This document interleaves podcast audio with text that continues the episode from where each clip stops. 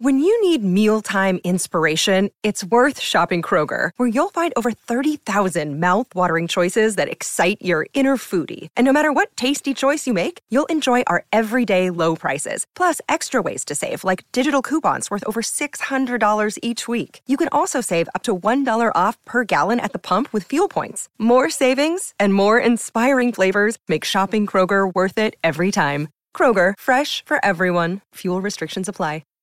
This holiday, whether you're making a Baker's Simple Truth turkey for 40 or a Murray's Baked Brie for 2, Baker's has fast, fresh delivery and free pickup, so you can make holiday meals that bring you all together to create memories that last. Baker's, fresh for everyone. Free pickup on orders of $35 or more. Restrictions may apply.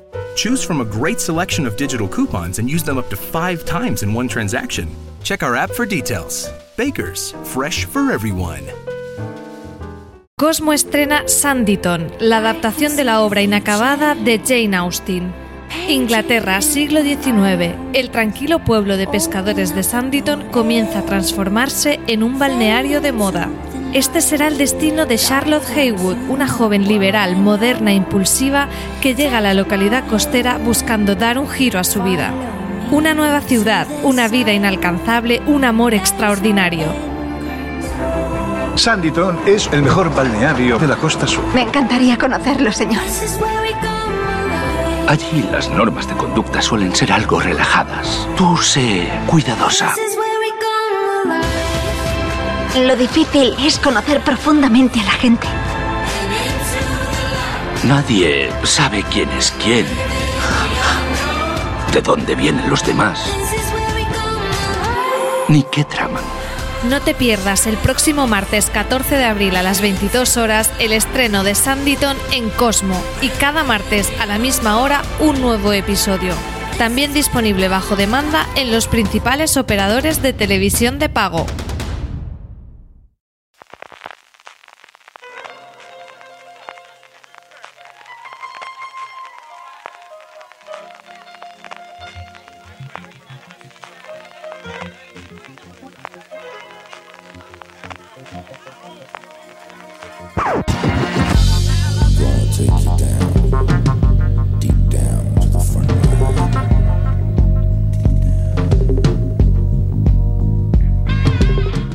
Hola a todos y bienvenidos, yo soy CJ Navas y esto es Gran Angular, el programa de fuera de series donde analizamos cada semana un tema de la industria televisiva en profundidad.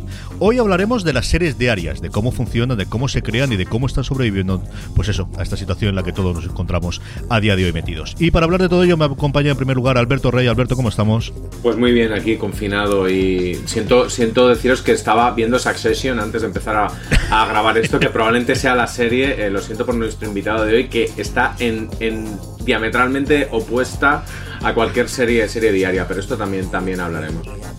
Alegra mucho ver Succession en este momento. No sé si vamos a estar Borja González Santolaya a la altura de, de la conversación que está recibiendo Alberto hasta hace unos minutos. Está viendo Succession. Hola, ¿qué tal? Yo no, no, no he estado viendo eso. eh, he estado viendo Peppa Pig hasta hace un par de horas, que está un poco a la altura de Succession en el aspecto animado. Sí, la, la parte de, la, Todo drama familiar. de familias, el trato entre la familia, entre ellos, esas discusiones que tienen Claro. entre Pepa y el señor Pig son, son importantes. ¿eh? Ahí está.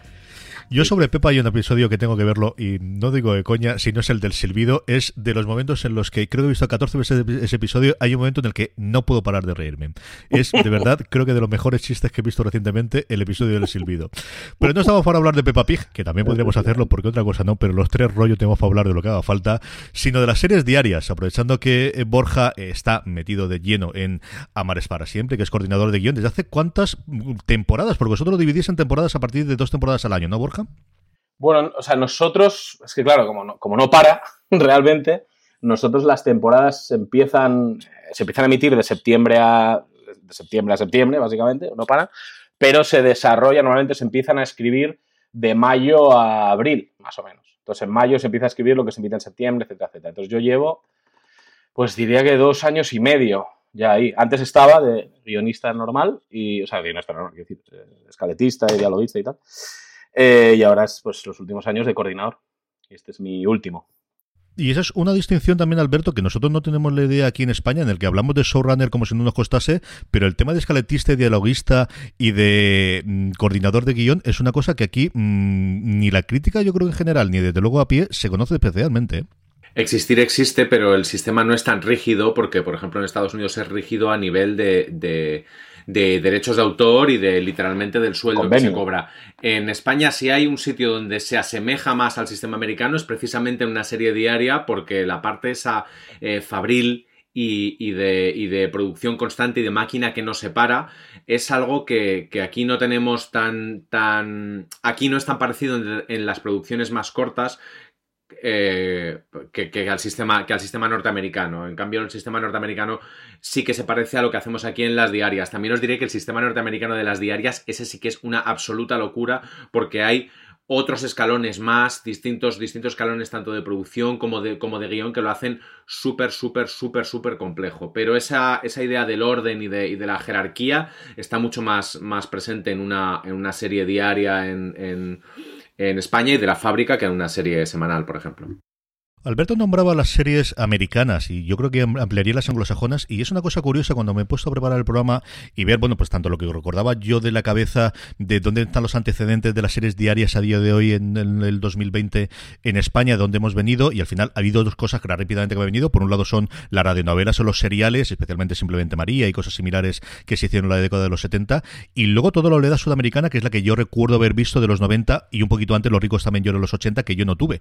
Pero las series que siempre han existido, que tenemos un Coronation Street con más de miles de episodios en Inglaterra, o ese General Hospital o el resto de los soap operas, que es el otro nombre que siempre hemos tenido para las series diarias americanas que te da, o la australiana, yo recuerdo siempre Networks, la serie donde salió Killy Minogue, aquellos que somos de la época de Killy Minogue, o más recientemente todos los hermanos Hemsworth, que todos han pasado desde Thor y el resto de sus hermanos, todos allí por Networks, y en cambio Borja, yo creo que esa jamás han visto en España, ni ha sido, igual que mira que la ficción, tanto en drama como en comedia, hemos yo creo que adoptado mucho de lo que hemos tenido en la oleada de, de las series últimos 10 o 15 años, quizás no han tenido tanto impacto en el nivel de industria ni se han exhibido de forma general aquí en España. Yo creo que nunca se han... Eh, tengo la duda, ¿eh? Pero... O sea, sé, creo que Coronation Street, no sé si se puso en la 2 durante un tiempo, pero hace muchísimos años. ¿eh? Igual estoy hablando de los. Pues cuando nació la 2, o sea, imagínate. No, no, tengo ni idea, pero es cierto que aquí no se ha visto y tampoco hay una no, no, hay un conocimiento de, ellas. O sea, quiero decir, sabes que existe, pues eso, General Hospital, existe Connection Street o, o, Los Días de Nuestra Vida, que la mayoría conocemos que existe por, por Friends. Eh, pero sí que es cierto que es... Eh, casi que tenemos la imagen de el concepto de culebrón por series que no eran diarias, pero que tenían esa trama familiar de traición, intriga y tal, como podía haber sido, eh, pues eso, Falcon Crest. ¿Tienes? La gente tiene ese concepto, ese, ese halo, ese tufillo por ese tipo de series. Pero las realmente las, las, diarias, los soap operas, yo creo que en España, no sé, ¿eh? corregidme si me equivoco, yo creo que no, ninguna se ha visto aquí excepto Coronation Street, pero no lo tengo claro. Es que además aquí hacíamos una cosa que hicimos en los 80 televisión española, que es convertir una serie semanal, como era Falcon Crest, en una serie diaria. Correcto, correcto. claro, ahora yo recuerdo ver Falcon, Falcon Crest eh, diariamente y decías, pero esta gente, o sea, ya tener la idea del concepto quemar trama, porque decías, no puede, no puede ser, o sea, en, el lunes, el lunes se han, conocido y el, y el viernes se están divorciando. ¿Esto cómo es? Aquí es verdad que el, que el concepto de serie diaria eh, llegó mucho con las. Con, con, cuando Hermida, ¿os acordáis que en sus programas contenedor empezó a meter culebrones, culebrones latinoamericanos? Concretamente es el que citabas tú, CJ, los ricos también lloran. Esa sería la primera puesta de los 80. Yo recuerdo muy poquito los ricos que también llora. La que sí recuerdo Borja es Cristal. O sea, Cristal lo que vino y Janet Rodríguez, ahora que además hemos tenido el pionero en, HBO recordando lo que fue la figura de Jesús y Gili Gil, que ella fue una estrella luego aquí en España, estaba presentando los programas de Telecinco. Y es curioso cómo fueron programas que fueron a la primera justo cuando llegan. las Porque pensarías que todos estos culebrones vendrían a la incipiente Antena 3 o Telecinco y no, fue la respuesta de Televisión Española, originalmente la 2, luego yo creo que todo esto al final son maledicencias, pero en más de una ocasión ha ocurrido, yo lo había oído también en su momento por Cheers, incluso por más creo que fue, que la mujer de uno de los directivos de entonces de televisión española le gustaba mucho y lo ponía una hora sin perspectivas de la mañana que ella no podía verlo y oye, ¿y por qué no lo movís esto por la tarde que cuando estoy en casa y puedo verla? Y eso, que yo le he cuatro o cinco cosas, parece que también fue Cristal y Cristal sí que fue un fenómeno brutal en esa España de los 90. ¿eh?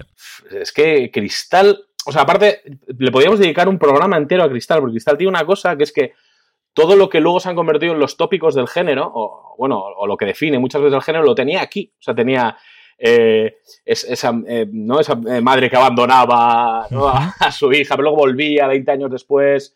la, pues la, mujer, la chica que viene con una maleta cargada de sueños, se enamora del rico, vuelve a pasar lo mismo después, en fin. O sea, todo esto, las discusiones entre eso, familia pobre, familia rica, todo esto estaba en, cristal.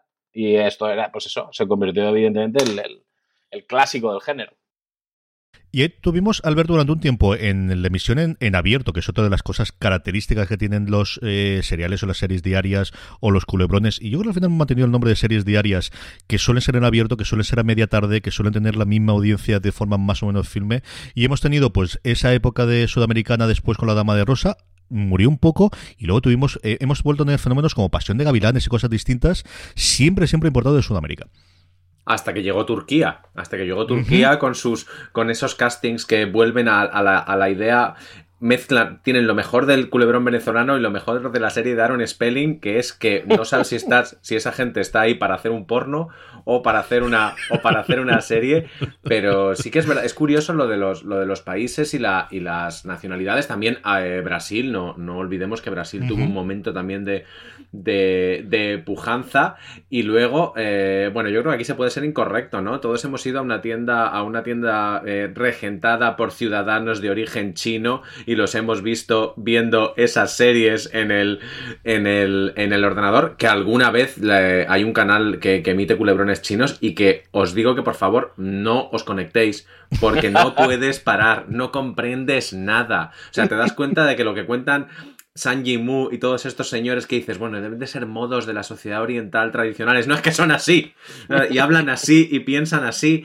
Y, claro, yo creo que España con lo que, con lo que mejor conectó fue eso, con la, con la tradición venezolana, con la tradición eh, brasileña y con el mundo ese que decía antes de, de, Falcon Crest y de Dinastía, de convertir las cosas semanales de lujo y estilo en culebrones que se emitían en verano a la sazón de uno al día.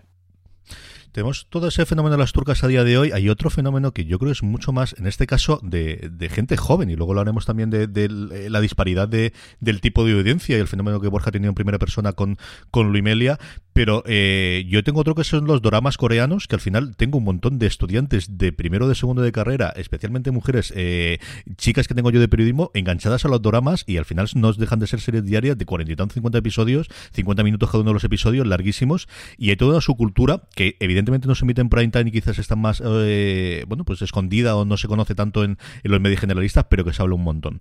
Junto con todo esto que hemos repasado, desde cómo llega a España, hay un movimiento en paralelo que además es muy importante para, para lo que contemos después, porque de alguna forma de ahí es donde viene Diagonal, la, la, una de las tres o cuatro grandes fábricas de series diarias, que es la producción para series para las autonómicas. Y aquí eh, TV3 es la primera que yo creo que apuesta por ello con Poble Nou, que dura muy poquitos episodios para lo que suele ser las series diarias, que crea Benetti Jornet, que es alguien que viene del mundo del teatro, alguien que hay y que desgraciadamente nos ha dejado estos días atrás y, que pone una de esas piedras en primero de los de los noventas de lo que serían y las series en las series autonómicas con bueno pues con muchas de las cosas del día a día que tenían allí en Cataluña en la TV3, Borja.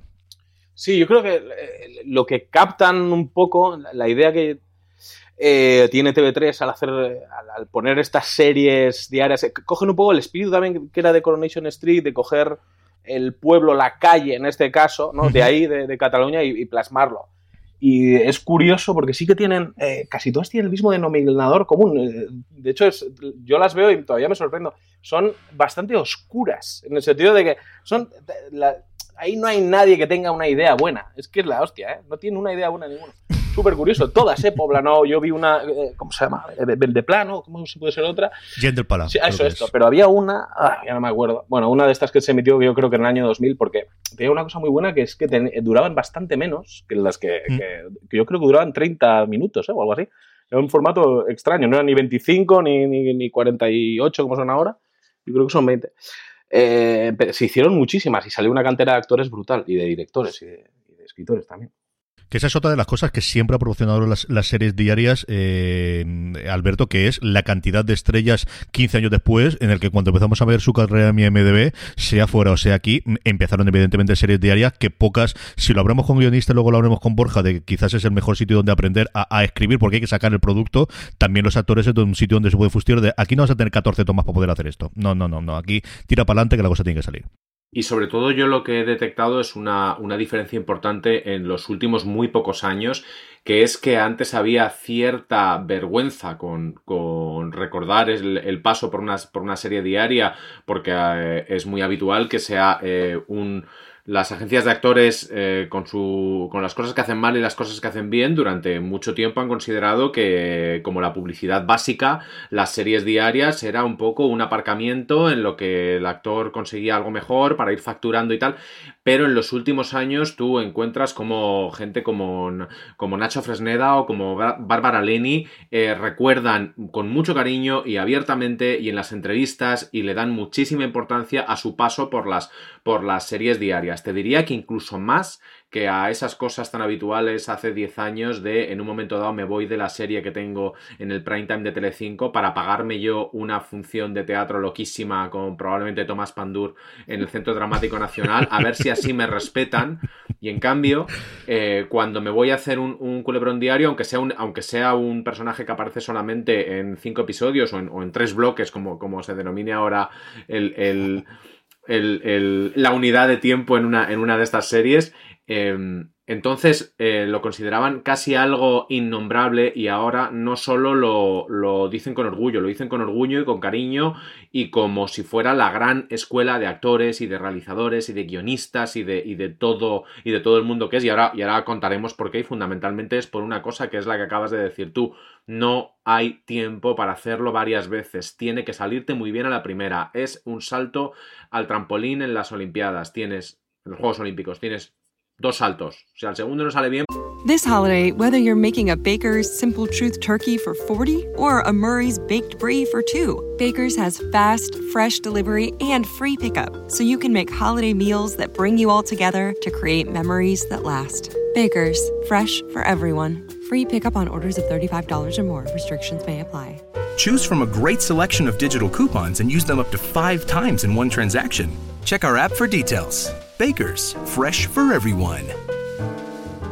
Si estás buscando un buen podcast de análisis y debate en tu idioma, te invito a que escuches Pulso y Péndulo. Yo soy Carlos Curbelo. Y yo soy Fabiola Galindo. Todos los jueves analizamos temas de actualidad en Estados Unidos y Latinoamérica. Fabi y yo no siempre estamos de acuerdo, pero sí tenemos un objetivo común Queremos servir como antídoto contra las noticias falsas y la polarización. Pulso y péndulo. Busca nuestros episodios en Apple Podcast, Spotify o en tu aplicación favorita.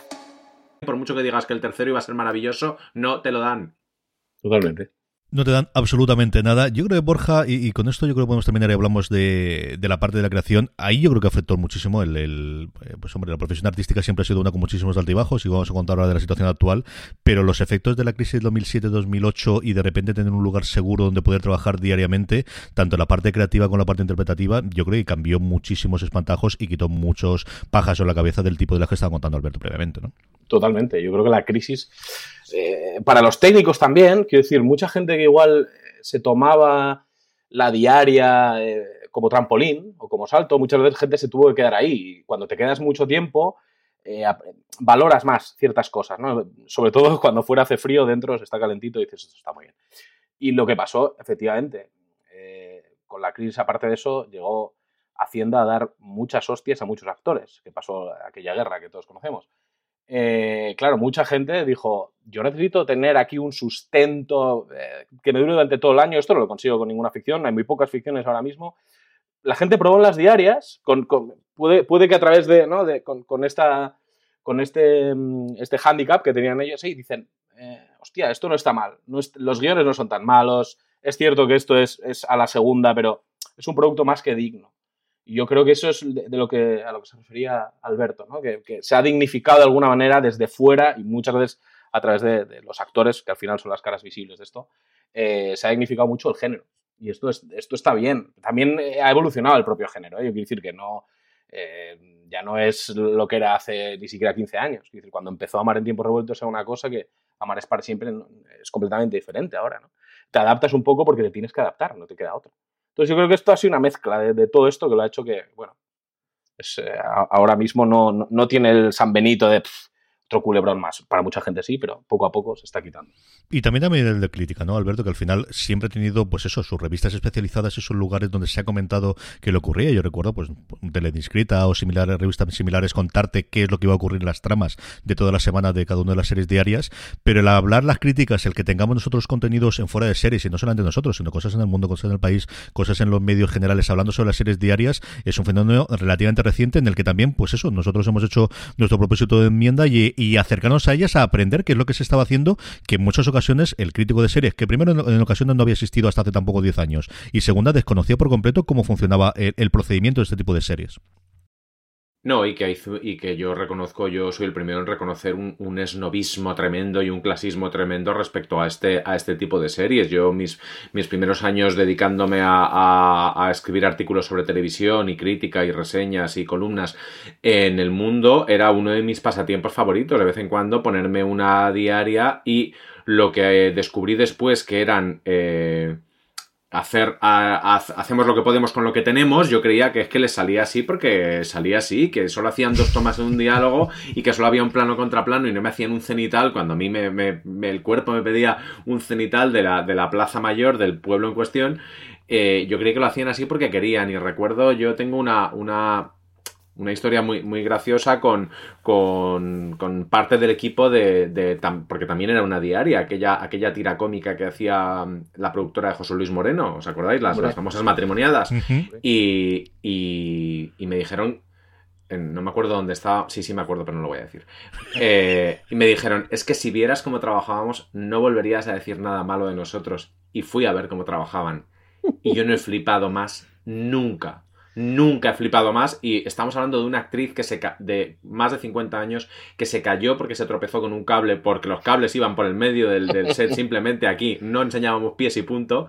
Se tropezó, se cayó de morros y ahí nadie paró de grabar y se levantó y dijo de verdad es que me tienes la casa manga por hombro así estoy yo medio matándome vamos a decirlo, era Soledad Mayol y aquello me pareció que era para darle todos los Oscars que se había meado en la cara de Meryl Streep y de Kate Blanchett así de golpe y nadie, no solo no se paró la grabación, sino que cuando pararon porque acababa la, escena, pues la enganchó como pudo en lo que pudo y al final la desarrolló y la cerró con un chiste horrible al final, que me acuerdo que era horroroso y, y súper misógino, eh, nadie le aplaudió tampoco. Es decir, tampoco se consideró que aquello había sido una proeza. Era, bueno, pues estas cosas pasan. A veces una, actriz que en cualquier otra serie se habría parado la grabación, habrían llamado al representante, habría montado un número y, estos cables habían echado a alguien. Y ahí en cambio se integró. Eh, que luego además cuando lo vi en, en, en pantalla dije, yo si hubiera visto esto antes habría dicho que qué mal se cae esta actriz, que esto no hay quien se lo crea. y recuerdo a la pobre Soledad metiéndose una hostia como solo una señora que no ve un cable en el suelo se mete en un plató. Una maravilla. Vamos a hablar de cómo llegó a Borja a la serie diaria, vamos a hablar de ese reencuentro de, Alberto y de las visitas varias que ha hecho y yo también, alguno del rodaje y el proto rodaje de ellos, pero antes una pequeña pasada por la publicidad y volvemos ahora mismo. La serie española que ha enganchado a todo el mundo. La Casa de Papel regresa a Netflix, pero las cosas no van bien para el profesor y su banda. Todo puede joderse en una milésima de segundo. Nuestro cerebro se hundía como no lo había hecho nunca. Y con él todos nosotros. Te ofrezco la libertad. Si no colaboras, 30 años. Tú decides, inspectora. Acabo de perder las cámaras de limpiaros del banco. Estáis solos que ya no sois invencibles. Profesor, usted dijo que era imposible salir de aquí. Pero que iba a sacarnos. Cumpla su palabra. Tokio es un asesino. Es mucho más que un atraco y tú lo sabes bien. ¡Vamos! La espera ha terminado. Ponte el mono rojo porque un nuevo enemigo puede poner el atraco del siglo en peligro. La Casa de Papel, parte 4, ya disponible en Netflix.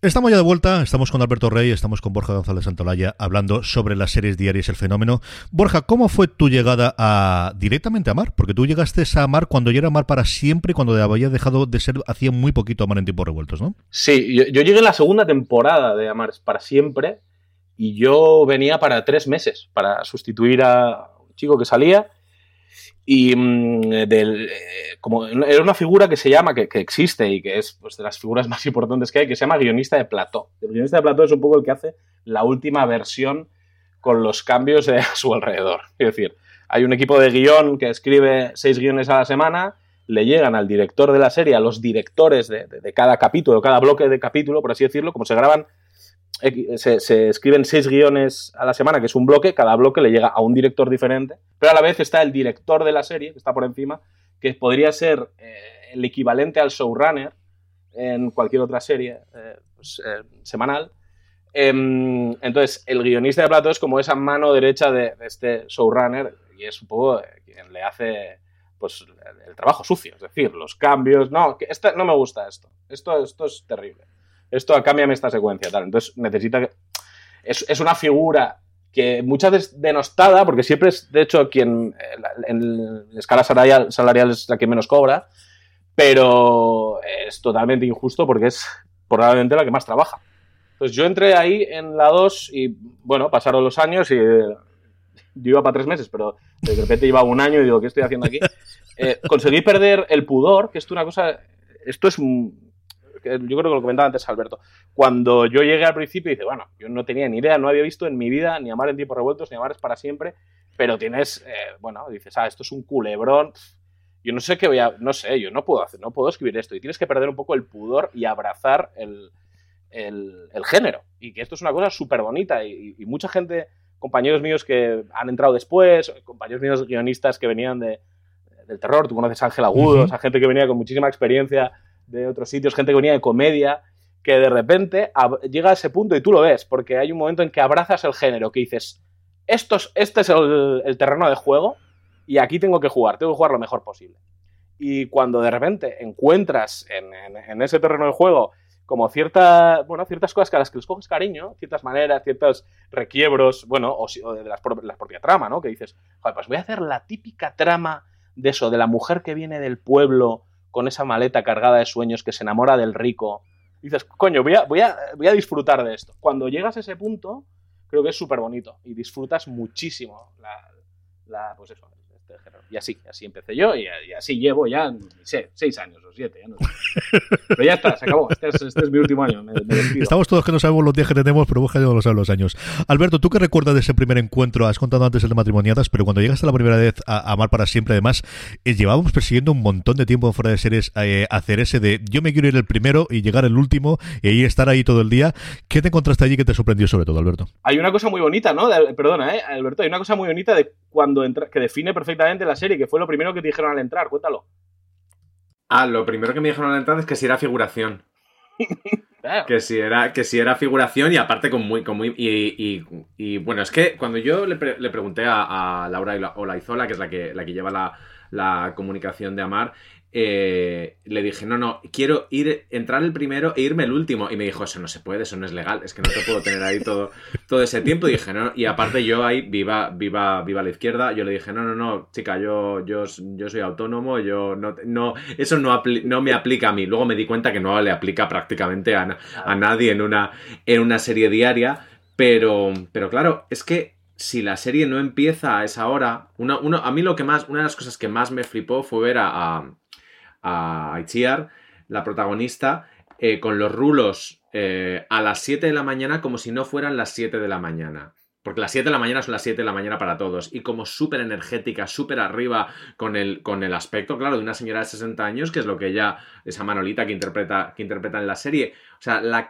la, la energía que, que, se mantiene desde el, desde el principio que es también un poquito artificial, porque dices, nadie tiene ese, ese nivel de, de, de, impulso a esa hora pero es que sin esa energía hay que, es como la de los cohetes, o sea, tiene que estar siempre a tope porque si no el, el, cohete se, se, cae. Y yo también recuerdo que, que, que, hay mucha, mucha gente que trabaja en Amar eh, que yo me la he cruzado en otras, en otras producciones y en otras y en otras y en otras series y había gente a la que no le hacía ni puta gracia que yo estuviera por ahí porque es verdad que las que las series diarias eh, han recibido muchísimas hostias en, en, la prensa y han sido muchas veces el pim pam pum de de pues eso de escríbeme un artículo gracioso para para reírte de, de reírte de una, de una vieja gloria de la televisión que está ahora haciendo de abuela en una serie, o de, o de un actor que parecía que se iba a comer el mundo y que iba a ser el galán de la década y terminó eh, diciendo, pues eso, como decía Paco León, lo de, ay, don, don Manuel está irregularcillo.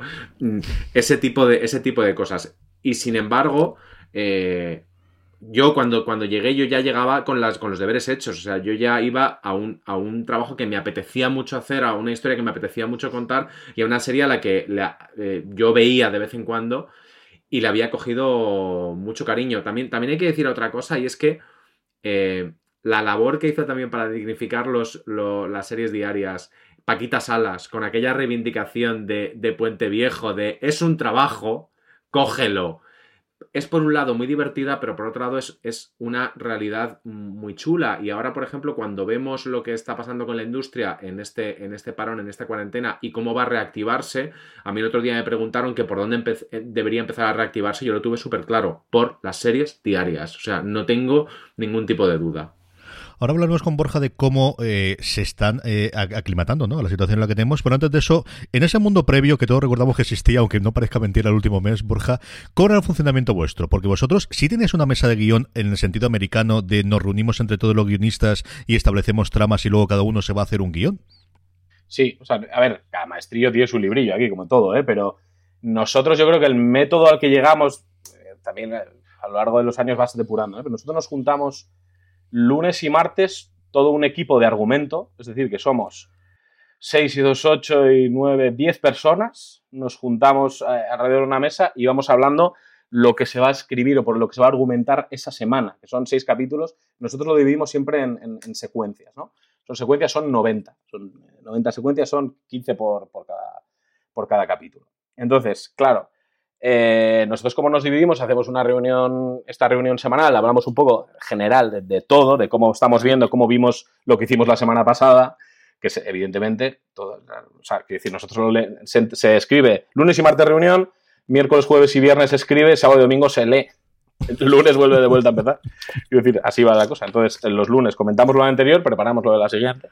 Se divide ese equipo de 10 personas eh, en, en tres y un equipo hace la trama troncal, por así decirlo, de, la serie, que siempre es como donde están las, las estrellas, ¿no? Las caras, las caras frescas, pues este año David Janer, Adriana Torrevejano, Lucía Jiménez, José Manuel Seda, están en esta, esta temporada mar, son la, parte troncal, y luego divides, pues, la trama de los asturianos, la trama de Anabel Alonso, la trama de no sé qué, no sé cuántos, se dividen en los otros grupos.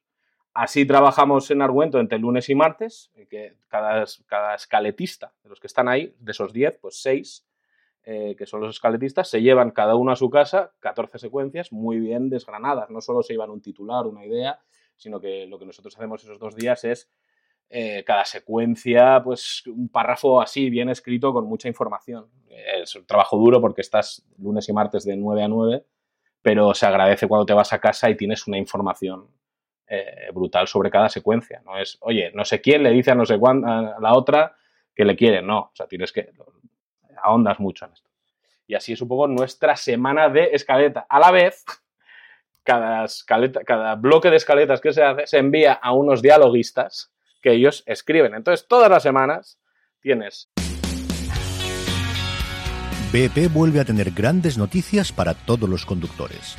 Cuando vayas a repostar tendrás un ahorro de hasta 40 céntimos por litro en Península y Baleares y 35 céntimos por litro en Islas Canarias, incluyendo la bonificación del gobierno. Cada vez que visites una estación BP en la península de Baleares, puedes ahorrar y disfrutar de todas las ventajas que ofrecen en su programa Mi BP. Y si lo haces desde Canarias, podrás disfrutarlas a través del plan Dino BP. Así que ya sabéis, BP nos lo pone fácil para ahorrar al máximo estés donde estés. Hazte con su tarjeta en sus estaciones de servicio y si quieres consultar más información, puedes hacerlo en mibp.es y plandinobp.es.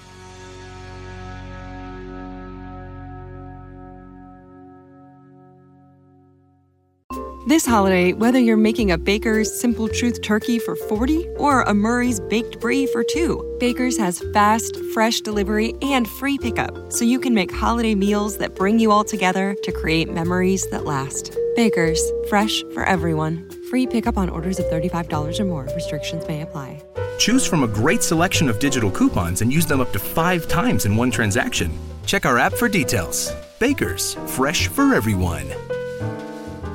Seis escaletas y seis diálogos. Los diálogos son los que llegan, a, por así decirlo, al, plató, y a, lo leen los directores, etcétera, etcétera, y las escaletas sin más un elemento de trabajo para que también trabajen no solo los, los dialoguistas, sino también el equipo de dirección, por ejemplo. Eh, viendo necesidades de producción, eh, también los, los, de producción, viendo actores, etcétera, etcétera, secuencias. Así, o sea, es, un, es una maquinaria que no para. Por eso, pues nosotros no hemos parado. Y eso se ve muy fácil, Alberto, cuando llega a una plató y de repente ve eso, pues eso, centenares de personas multiplicado por dos. Porque otra de las cosas que yo no esperaba y que Borja me dijo, no, no, no, aquí están rodando dos al veces. Porque es que si no, no se llega a que se puedan grabar para poder emitir cinco episodios a la semana de casi una hora de duración. Es que es una absoluta locura, Alberto. Hay una de las cosas más. Yo tengo muchos recuerdos bonitos de, de, lo que es un, de lo que pasa en un plató, porque sobre todo los de los, las primeras veces que visitas un plató, que, que, a los que trabajan dentro o en un rodaje les parece muy obvio, pero desde fuera es un circo donde no comprendes nada y luego ya lo acabas comprendiendo, si no todo, casi todo. Y, tengo como flashes, ¿no? De, los momentos donde estaba, por recuerdo ir al rodaje de Jessica Jones y ver que la directora que tenía delante era la directora que había dirigido, dirigido el episodio de Suitcase de Mad Men y no encontrar el momento de de, abordarla para decirle algo porque no, no están para, para perder el tiempo y en el momento que me pude acercar me miró y no sé cómo me había vestido yo, yo creo que bien y bien y me dijo, eh, tráeme una botella de agua. Porque asumió que yo era un señor que era ayudante de producción y, por supuesto que a la directora del capítulo de The Suitcase le llevé una botella de agua. Y tengo otro recuerdo muy bonito que es de la visita a Mar, que es ver a, a Miranda correr, pero correr de verdad, no correr de iba andando rápido, corriendo de un plato a otro, de uno de los dos sets al, al otro set, con, con, lo, con, el pelo, con el tal, con el cual, y yo pensaba y decía, no me quiero ni imaginar si alguien le tiene que decir a Taraji P. Henson, eh, echa a correr 500 metros para grabar otra escena de otro episodio, el, aquí estabas llorando y en esa estás, estás riendo, o sea, el, el la energía dentro de, de de una, de una serie diaria. Yo no lo he pasado peor que, que viendo a, a Uh, no sé si era. No, a Iñaki Miramón, creo que era Iñaki Miramón, podía sí. ser Borja. Sí, sí, sí, A Iñaki Miramón trabarse y ver cómo están haciendo ya tres tomas y cuatro tomas. O sea, yo no lo he pasado peor en mi vida de decir. Y cuando, y cuando le salió bien, no porque lo hiciera mal él, sino porque el diálogo realmente era muy hijo de puta. Claro, y, no era, sí, y, y, tenía un punto que no era natural, pero él tenía que dar tres informaciones que había que darlas rápido porque no hay más escenas. Y, y yo es de las veces que más en, he dicho, joder, qué bien, qué bien lo ha hecho, qué ganas de darle un abrazo cuando, cuando salga. No lo hice porque ya parecería directamente un perturbado mental. Pero, pero esa energía me pareció, me pareció alucinante y, y preciosa. Y, y, en un circo de no gira que, no cambia durante la semana, pero tampoco durante el año, Borja, porque al final eh, lo que tenemos es esos rodajes y las vacaciones de la gente, que es cuando se aprovecha para los cambios de temporada, que al final yo creo que se da esa dualidad que tenéis en las series diarias de intentar siempre tener un cuerpo muy claro de personajes que siga desde el principio con la audiencia, si es posible mantener a los actores, que en el caso vuestro son los asturianos, con esos fichajes o esa gente nueva que le dé, bueno, pues un punch o algo distinto temporada tras temporada a la gente que sigue siendo fiel y luego hablaremos un poquito de la audiencia que siguen teniendo estas series. Claro, yo, esto es una cosa que, que se empeñó mucho Rudolf Sirera, que era el, uno de los creadores, que también es dramaturgo, creadores de, de Amar, junto con Benet y Jornet y, y Antonio Netti. Eh, y él se empeñó que para que esto funcionara bien, la, la, trama solo podía tener una temporada. Es decir, si yo voy a echar toda la carne al asador, la he hecho ahora aquí, a la tercera temporada se, ya no, no hay, no, hay, carne de comer, no hay nada.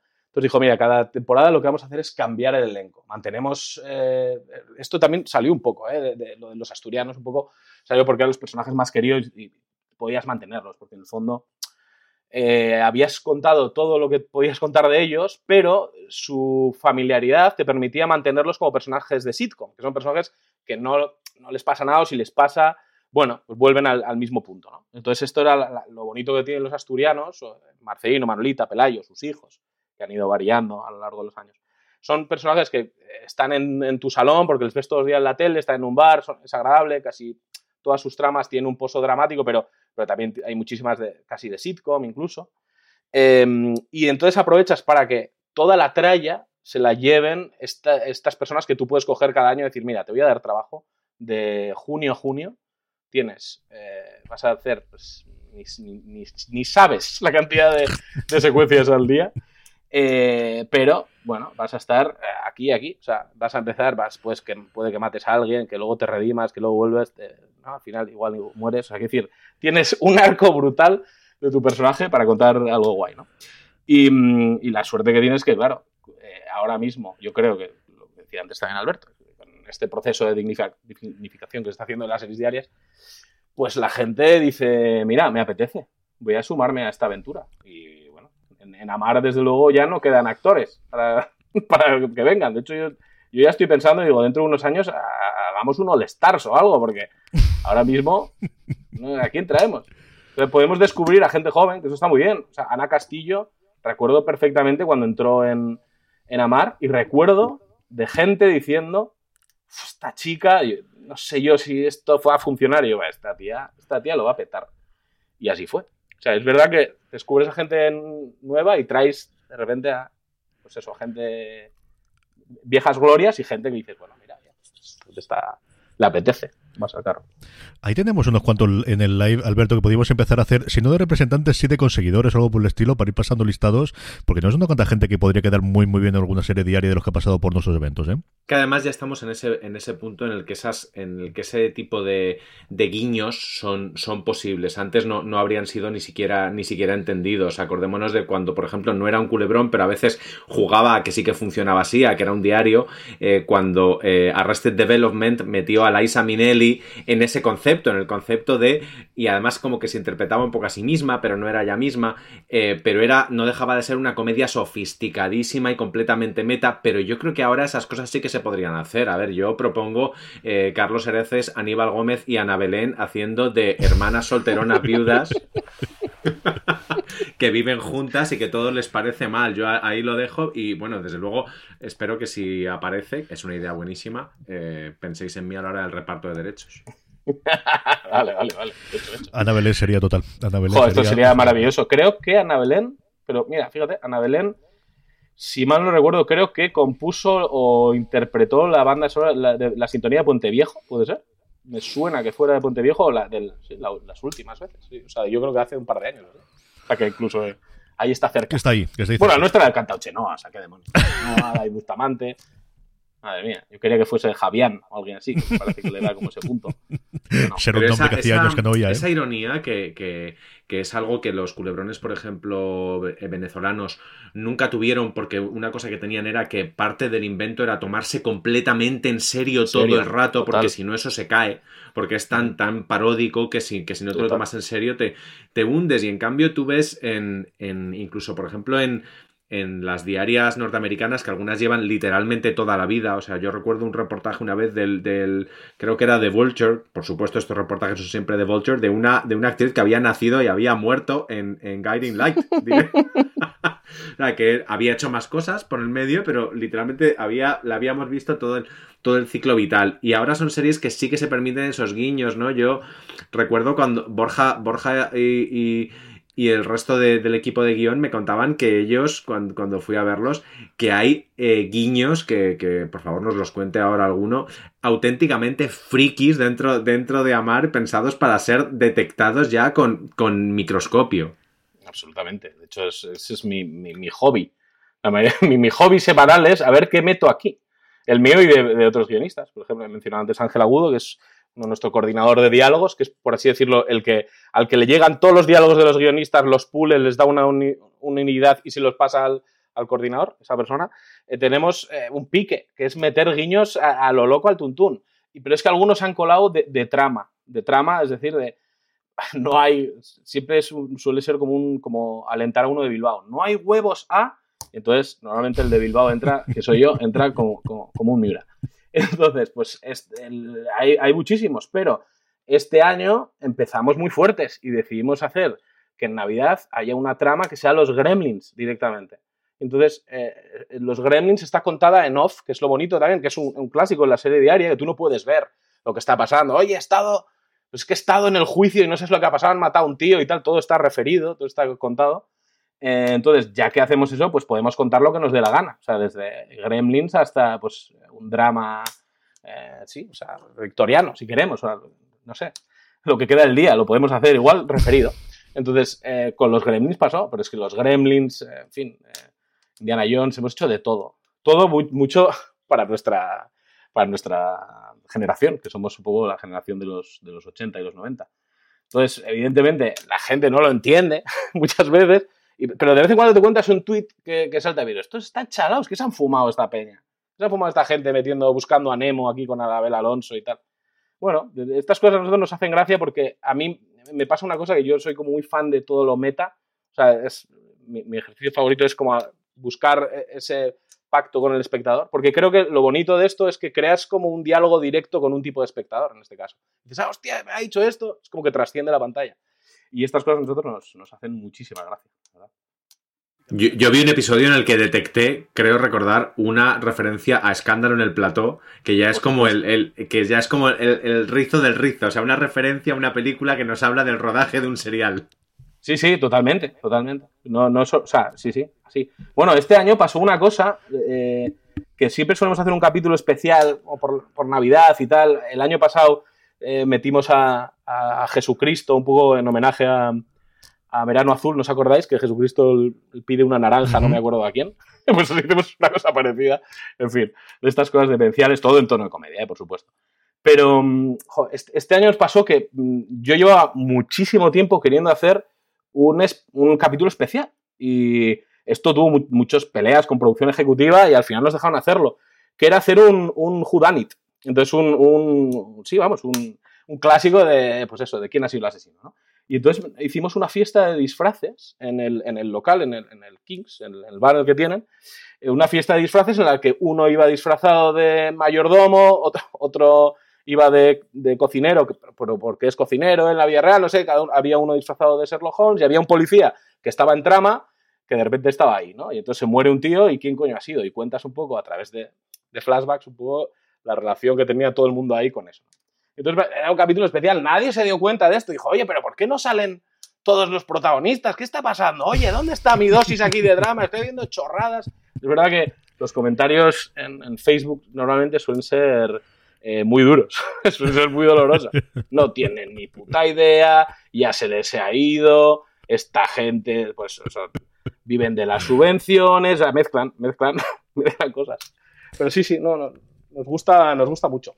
Y eso te lo permite, Alberto, el tener un público tremendamente fiel clásico, de la gente que yo creo que junto con el deporte y ahora las noticias, evidentemente, sí viendo la serie, pero también buscando una nueva generación que a través de las redes sociales, a través de los memes, a través del S, se están acercando y están viendo, en parte porque lo vean con sus personas mayores. Yo conozco muchísima gente de lo veo con mi abuela, lo veo con mi abuelo, lo veo con tal, o es la relación que tenía, pero que se están acercando más allá del fenómeno de Luimelia, que también hablaremos después de, de ello dentro un poquito.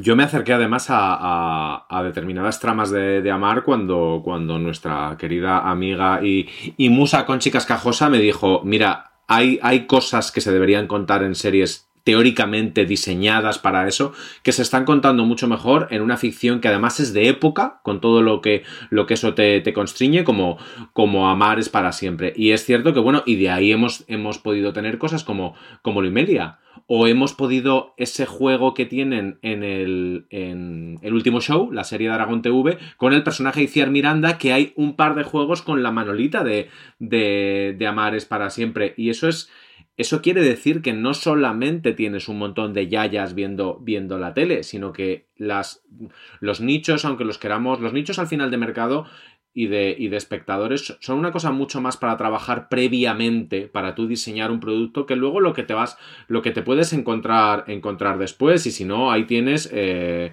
pues eh, los resultados de, de, audiencia, algunos absolutamente sorprendentes, de muchas de las producciones que tiene, que tiene Netflix. Y en el caso de, de un Amar o de. o incluso de un Puente Viejo, pero más de Amar, porque Puente Viejo tiene otro tipo de, de condicionantes ese multi, multinicho que incluye a gente muy joven, a gente que, es, que lo está viendo con, con, la abuela, literalmente, a la abuela, pero es que por otro lado, la abuela no es una persona, o sea, la abuela no es esa, es que ni siquiera esa abuela es la señora de Cuenca, aquella a la que había que dárselo todo mascado eh, en esa leyenda que se supone que, es leyenda, pero yo sí que conozco a, una persona que lo podía haber dicho perfectamente. Esa abuela tampoco es un, espectador menor o un espectador... Eh, probablemente esa abuela también entre en Facebook para decir no tienen ni puta idea, se les ha ido. Totalmente, claro esto, es, muy interesante lo que planteas porque sí que es cierto que, eh, por ejemplo, en el caso de Amar sí que está muy planificado, por lo menos en los últimos años lo que hemos hecho. Eh, sabiendo que es un público, que tenemos un público fiel, una base muy fiel, pero que de repente empezaban a salir eh, gente más joven, gente que lo veía con su abuela, con, en fin, con sus padres, lo que fuera, de repente salía un público joven ahí que tenías que, al, que tenías que escuchar y tenías que hacer una serie para ellos. Entonces, de hecho, eh, esta evolución un poco narrativamente que Amar también ha tenido, antes eran secuencias como muy rígidas de cuatro páginas, dos personas hablando, ahora intentamos hacer un montaje, muchas veces, se lo comentaba vuestra compañera Marina cuando nos hizo una entrevista a principios de año, que eh, muchas veces nuestra inspiración es How I Met Your Mom. This holiday, whether you're making a Baker's Simple Truth turkey for 40 or a Murray's Baked Brie for 2, Baker's has fast, fresh delivery and free pickup, so you can make holiday meals that bring you all together to create memories that last. Baker's, fresh for everyone. Free pickup on orders of $35 or more. Restrictions may apply. Choose from a great selection of digital coupons and use them up to five times in one transaction. Check our app for details. Bakers, fresh for everyone. Digo, ¿cómo puedes contar con cuatro escenarios que ellos tienen? ¿no? Al una sitcom, lo mismo es un plató, son cuatro o cinco escenarios. ¿Cómo puedes tener tanto ritmo? ¿Cómo lo puedes hacer? Nosotros hemos intentado hacer lo mismo a través de un falso flashback o contar la historia como Rasomón en diferentes puntos de vista. Todas estas cosas las hacemos porque es la manera de darle ritmo a esto. Y, esto es todo parte de una estrategia, ya no solo por, por modernizar la narrativa, sino también la utilizamos, por ejemplo, vamos a hacer tramas eh, juveniles, vamos a meter eh, pues una trama, una historia de amor o un triángulo amoroso eh, con una pareja o un trío de eso, pues dos personas entre 35 y 45, otras personas mayores, en fin, vamos a intentar cubrir todo el espectro y contar diferentes historias con cada una de las tramas, por así decirlo. Esto está diseñado desde el principio. Nosotros, cuando nos ponemos en enero a pensar lo que se va a emitir en septiembre de, ese año, eh, pensamos en esto. Vamos a ver qué, espectro podemos coger. Cogemos esto. Sabemos que a los asturianos ya les tenemos. Esto son, es como pues, la familia de España, ya está. A ellos no les puede pasar nada, ya están ahí perennes. Vamos a ver, necesitamos unos jóvenes, adolescentes, ¿qué hacemos? Esto esto es trabajo de desarrollo previo.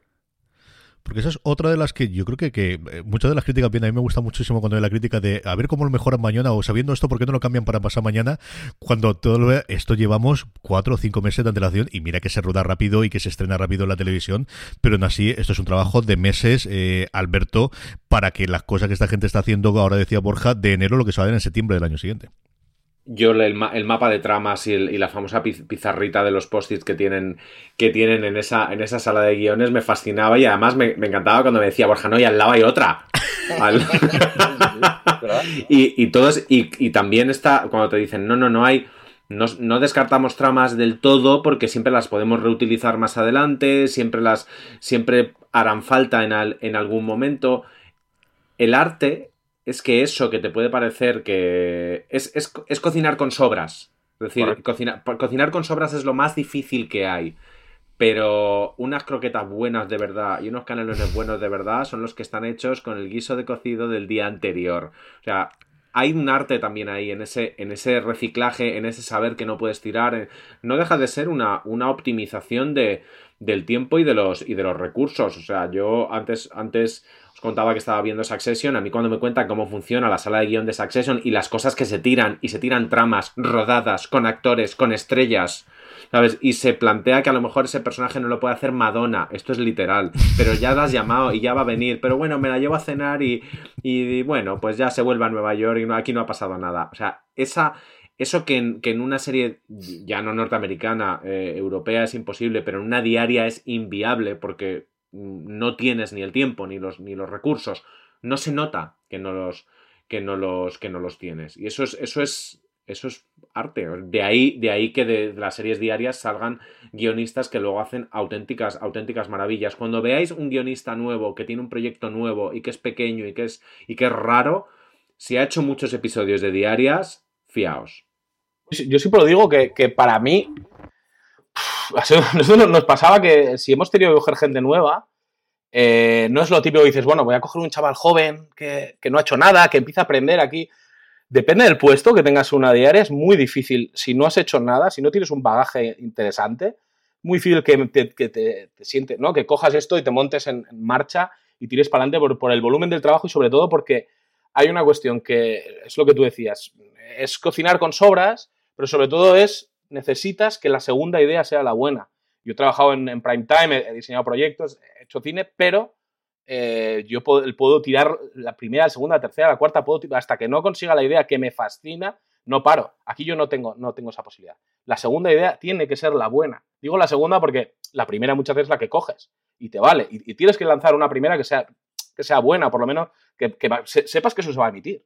Y esto es un ejercicio muy guay cuando tenemos, nosotros tenemos muchos becarios que van entrando y tal, y muchos, nosotros les ponemos ya a escribir quizá no a firmar capítulos, pero sí a escribir y a, sacar trama con nosotros. Y un ejercicio muy bonito es, chicos, mm, necesitamos que saquéis esta trama y pensad que esto se va a emitir. Esto va a estar, o sea, pues, eh, entonces es la ellos te dicen que es la mayor presión con la que te encuentras, se han encontrado en su vida, pero de alguna manera, cuando llevas ya tres semanas en, esta, en esta dinámica, se te olvida esto. Y esto para, empezar está muy guay. Pero es cierto que si, si tienes que, el, equipo tiene que ser gente que tira para adelante. Eso sí, lo bonito de cocinar con sobras, como dice, como dice Alberto, es que, ostras, cuando manejas ese arte, cuidado, dices, ya, ahora mismo, dame una, dame una esferificación de no sé qué, que, vamos, te hago lo mejor que, pueda. ¿Por qué? Porque yo he jugado en un terreno muy pequeñito y si me das uno muy grande, tengo, tengo para abrir aquello, puedo contar lo que sea. Y eso es muy guay, por eso de todos los guionistas de las diarias. Lo decía Javier Olivares, creo, ¿eh? creo que él decía, dice, yo me llevo conmigo cualquier guionista de diaria, porque es capaz, si es capaz de hacer lo que hace normalmente, que será capaz cuando saques un proyecto con mucho más tiempo, ¿no? Eso es muy, eso es, el guionista de diario tiene eso. ¿Cómo lo estáis haciendo ahora, Borja? Con esta situación y con esa acostumbrados a poder reuniros hasta que se saque, ¿no? Yo, yo recuerdo siempre me has dicho el, lunes estamos reunidos hasta que haga falta. Si acabamos pronto, pues hay, y si tiene que ser a la hora de madrugadas, tiene que ser. Y ahora todo el mundo en el maravilloso mundo de la videoconferencia, ¿no? Mientras que la producción está parada, es cierto que tenéis muchos episodios enlatados, pero que la producción, pues eso, los rodajes están exactamente igual que todos los demás. Sí, sí, el rodaje está parado. Eh, nosotros seguimos escribiendo, porque al final, pues tenemos que escribir. Al final nosotros podemos hacerlo. No, no, pueden rodar, pero escribir nosotros sí que podemos. Entonces, nosotros, claro, eh, nosotros ahora las reuniones son por videoconferencia. De alguna manera, eh, pues tiene cosas malas porque no estás, no, no, no, no tienes el mismo ambiente que una sala de guion, que tú lo sabes bien, Alberto, que entras ahí, hay algo, hay algo que es un clima diferente, ¿no? Y eso te hace como, pues bueno, que salgan salgan las ideas guay. Aquí es otra cosa, te estás mirando atrás de una pantalla muy pequeñita de, Skype o de lo que sea. Eh, pero bueno, nos hemos acostumbrado las últimas cuatro semanas. También nos pasaba una cosa que estamos eh, haciendo el final de temporada y como está todo tan lanzado, ya quizá no haya tantas cosas que discutir. También nosotros trabajamos con, Biblias, pues eso, un arco del argumento de mm, cada cuatrimestre. Entonces, si más, más o menos estaba todo, no, no, se nos ha ido la olla, porque muchas veces tú empiezas a escribir una trama, se te ocurre una cosa y la línea que habías dibujado se te va a Murcia. Entonces tienes que ir improvisando semana a semana. Pero en este caso, de alguna manera, habíamos seguido un poco esa línea argumental que habíamos trazado hace unos cuantos meses y más o menos todo estaba claro. Y cuando te encaminas hacia un final, si lo has contado bien, que creo que este ha sido nuestro caso, eh, el final sale solo. Entonces, por lo menos en ese caso tenemos, tenemos la suerte. Y luego tenemos la suerte de que está grabado eh, hasta, yo creo que tenemos emisión, no sé si hasta finales de mayo, principios de junio, no estoy, no estoy seguro. Y bueno, no, sé, ya no sé si llegaremos, y si se irá negro en algún momento, pero bueno, eh, si, si, si dejaran que se pudiera volver a grabar a principios de junio, yo creo que no dejaríamos de emitir ni un día.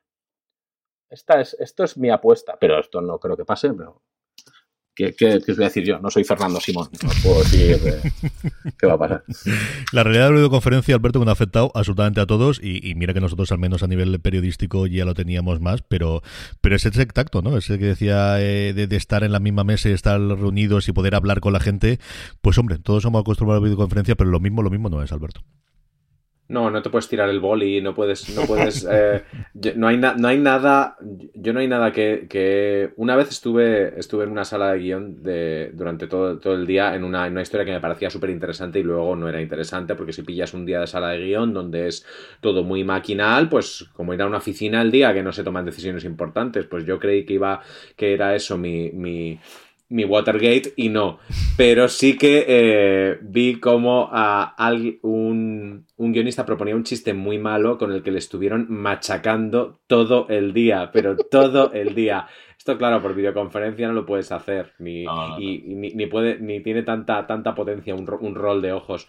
Eh, Ahora fíjate, como estáis escribiendo y podéis escribir mucho más, lo que podéis es eh, forzar un poquito más la máquina cuando empecéis a rodar y decirle a HCR, hoy tienes que hacer siete carreras de plató, tienes Reíros, pero es que esto, es así. O sea, quiere decir, cuando volvamos, va a pasar, van a pasar dos cosas. Una, probablemente no veáis tantos besos ni tantos abrazos, que esto es una cosa que a mí me está tocando hacer. Es decir, yo estoy quitando besos y abrazos de los guiones. Esto es una putada. Porque a priori los que puedo hacer, ¿eh? quiero decir, esto es, pues muchas veces acabas una secuencia con un beso porque es muy bonito y muy romántico y tal, pero quizá esto no podamos hacerlo dentro de unos meses, o sea, hasta de todo saber cuándo. Entonces, esto va a pasar y lo que va a pasar también es que eh, se nos va a pedir a todos dar el 300% porque se han perdido dos meses y porque esto es una empresa, esto es una máquina y chicos, pues si antes hacía el 7 igual tenéis que hacer 8. Y antes Pero lo de los besos, lo de los besos y los abrazos, Borja, eh, ¿por qué lo dices? Porque, porque pretendes que la, que la serie tenga que dar, tenga que dar ejemplo, os lo han pedido. Me no, no, no, no, por una cuestión, una cuestión de los propios actores. Es decir, eh, si nos, nos, dices que no, nos piden que mantengamos una distancia, que esto va a pasar. Cuando vuelvan los rodajes, si pueden volver rodajes de más de X personas, van a pedir que, que exista, en la medida de lo posible, una distancia personal como, como pasa en las fábricas ahora cuando vuelvan a, de la Volkswagen a trabajar el lunes. Entonces, en, un rodaje es más complicado esto porque son personas que se cruzan uno, otro, cables para arriba, para abajo, y esto es complicado. Esto va a ser difícil, por eso tardarán yo creo que en volver los rodajes. Pero, si se mantiene todavía este concepto de distancia personal y, bueno, eh, la posibilidad de dos actores besándose, ahí es un contacto directo así. Entonces, si esto, eh, claro, hay muchos actores que dirán, yo no voy a besarme con nadie. A mí en, esta serie ha pasado. O sea, hay en, en concreto varios actores que han dicho, yo no me voy a besar. O sea, en las dos últimas semanas que hubo todo este, antes de que se parara la producción. Yo no voy a besarme con nadie, ¿eh? O sea, quiero decir, el miedo estaba ahí y, es una cosa que ahora hay que. El besos y tacto innecesario hay que, hay que cortar. Y yo no, no, solo nos pasa aquí, ¿eh? yo lo estoy viendo en otros guionistas que me están contando lo mismo. Pero eso deberías dejar, dejar claro a, los actores y al equipo que dices, ahora no os vais a tocar, pero en cuanto podamos, o sea, nos van a poner dos rombos en todas las secuencias. Hombre, claro luego hay, eh, evidentemente hay cosas que no puedes, o sea, decir, si tienes a dos personas, has jugado una historia de amor durante 200 capítulos, de 250 tienen que besarse. Entonces esto no puede ser, esto va a pasar. Y si no haces, no, no sirve de nada. Pero, pero sí, ¿eh? que los besos innecesarios no van a estar. Y esto yo creo que vamos a verlo bastante. bastante no solo aquí, ¿eh? yo creo que en Estados Unidos también. O sea, cuando salgan. Menos el Larry David, que como contaban el otro día, lleva haciendo lo del social distancing desde el primer episodio de Curb Your Enthusiasm. y lleva contándonos desde el principio que lo estábamos haciendo todos mal. Siempre ha sido adelantado a sus tiempos. Borja, no quiero despedirte sin que me cuentes eh, ya no solamente cómo estás en Amar, sino cómo estás en Lomelia, que estáis ya renovados para, para un montón de episodios más del último fenómeno. ¿Cómo, cómo el, el tema de guiones y cómo lo lleváis?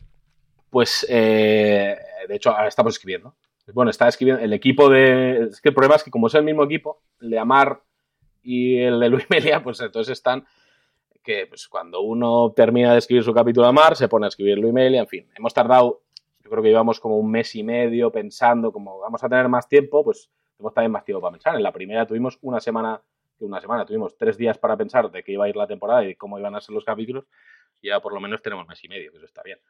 Entonces nosotros hemos diseñado las dos temporadas, pues, por así decirlo, el arco de las dos temporadas eh, y hemos repartido juego con propuestas también que nos viene del propio equipo de guion y eh, estamos escribiendo. Y ahora la espera, porque va a depender mucho también de, Amar, porque la historia de Luimelia también está ahí y es lo prioritario para Antena 3, con lo cual ellas tienen que terminar su grabación de esta temporada de, de Amar es para siempre y a partir de ahí entraremos a rodar Luimelia 2 y 3. Yo creo que las grabaremos seguidas además, o sea que pues hasta aquí eh, llega este gran angular. Muchísimas más cosas, Alberto, que lo otro que estamos es. Eh, esta gente no ha parado, pero nosotros en Fuera de Series tampoco, porque te tengo ahí entrevistando a los más granados de las series españolas, tanto en los live como en los directos, ¿eh?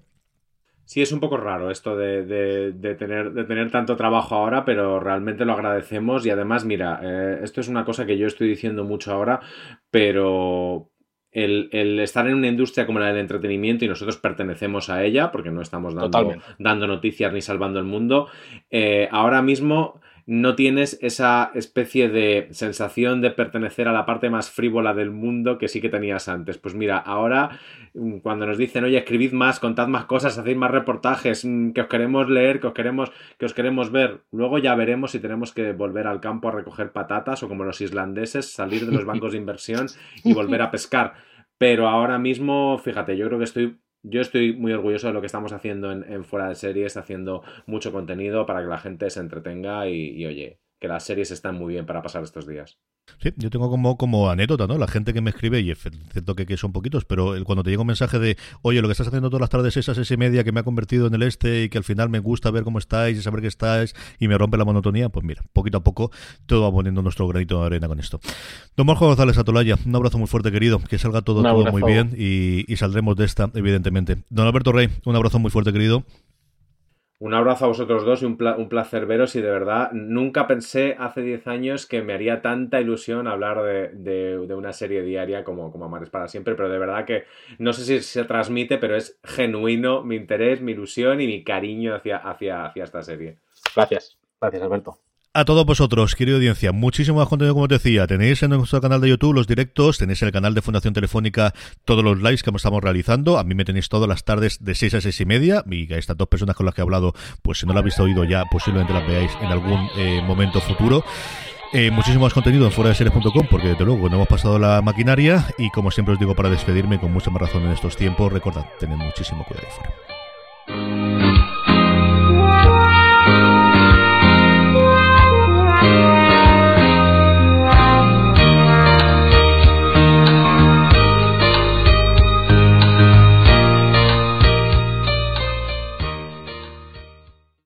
This holiday, whether you're making a Baker's Simple Truth turkey for 40 or a Murray's Baked Brie for 2, Baker's has fast, fresh delivery and free pickup, so you can make holiday meals that bring you all together to create memories that last. Baker's, fresh for everyone. Free pickup on orders of $35 or more. Restrictions may apply. Choose from a great selection of digital coupons and use them up to five times in one transaction. Check our app for details. Baker's, fresh for everyone.